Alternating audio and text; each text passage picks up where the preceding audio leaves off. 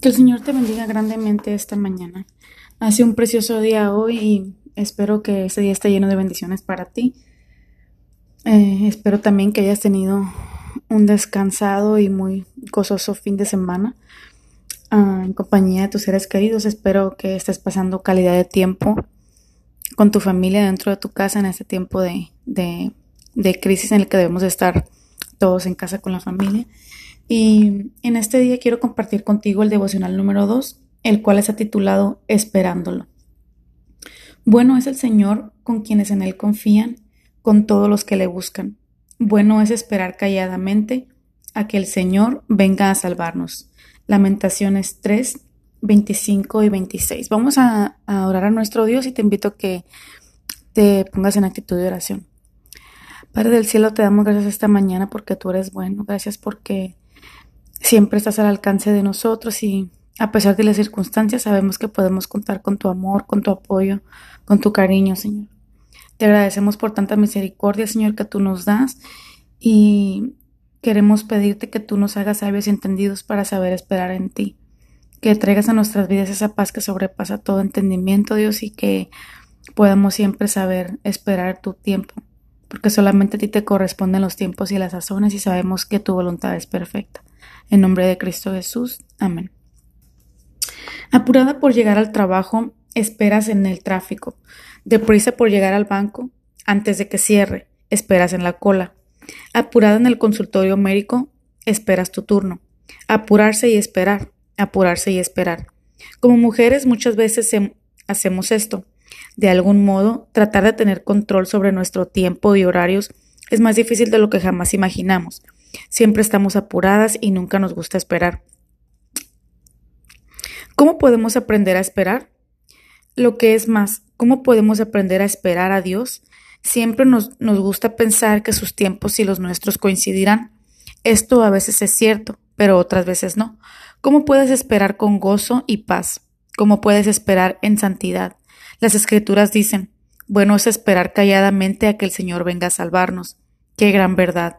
Siempre que realmente esperamos en el Señor, es por un asunto de salvación. Esperamos ser salvadas de la soledad o de una enfermedad o de alguna pena. Esperamos encontrar la victoria en el drama de la vida y no estamos seguras de que nuestras pequeñas piedras sean suficientes para derrumbar al Goliat que enfrentamos. No estamos seguras, pero tenemos esperanza. ¿Por qué? Porque sabemos que el Señor es maravillosamente bueno, con quienes lo esperan y Él sabe que para nosotros es difícil esperar. Él sabe que somos seres finitos. Él sabe y debido a un amor más grande, lo que jamás podemos imaginar, esperar el momento perfecto para ofrecernos salvación. Nos asegura que la espera vale la pena. Un pensamiento valioso. Qué maravilloso sería si nuestra confianza fuera tan fuerte y nuestra esperanza tan victoriosa que la esperanza fuese simplemente una oportunidad de preparación para el gozo venidero.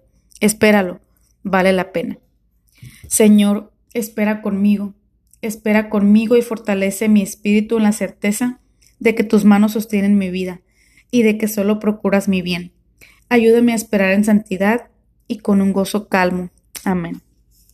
Bueno, ese es el devocional del día de hoy. Espero que te haya gustado y que sea de bendición para ti y pues que puedas crecer en el Señor, porque siempre que ponemos a, a la práctica sus principios, estamos confiados y certeros en que el Señor va a orar de manera maravillosa en nuestras vidas, aún más de lo que nosotros podamos pensar. Y sé que de momento puede sonar difícil si tú estás pasando por alguna circunstancia o alguna tribulación, dolor, alguna angustia.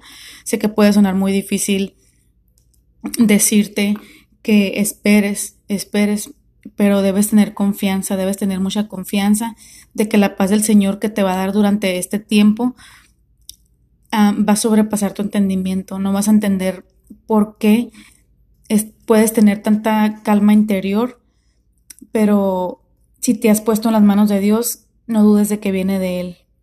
Y Él en su tiempo va a obrar de manera aún mejor de lo que tú te puedas imaginar. Recuerda siempre Romanos 28, Romanos 8, 28 perdón, y recuerda que si eres hijo de Dios, todas las cosas, no solamente algunas o una que otra, o la que mejor tú pienses, no, sino todas las cosas serán para tu bien.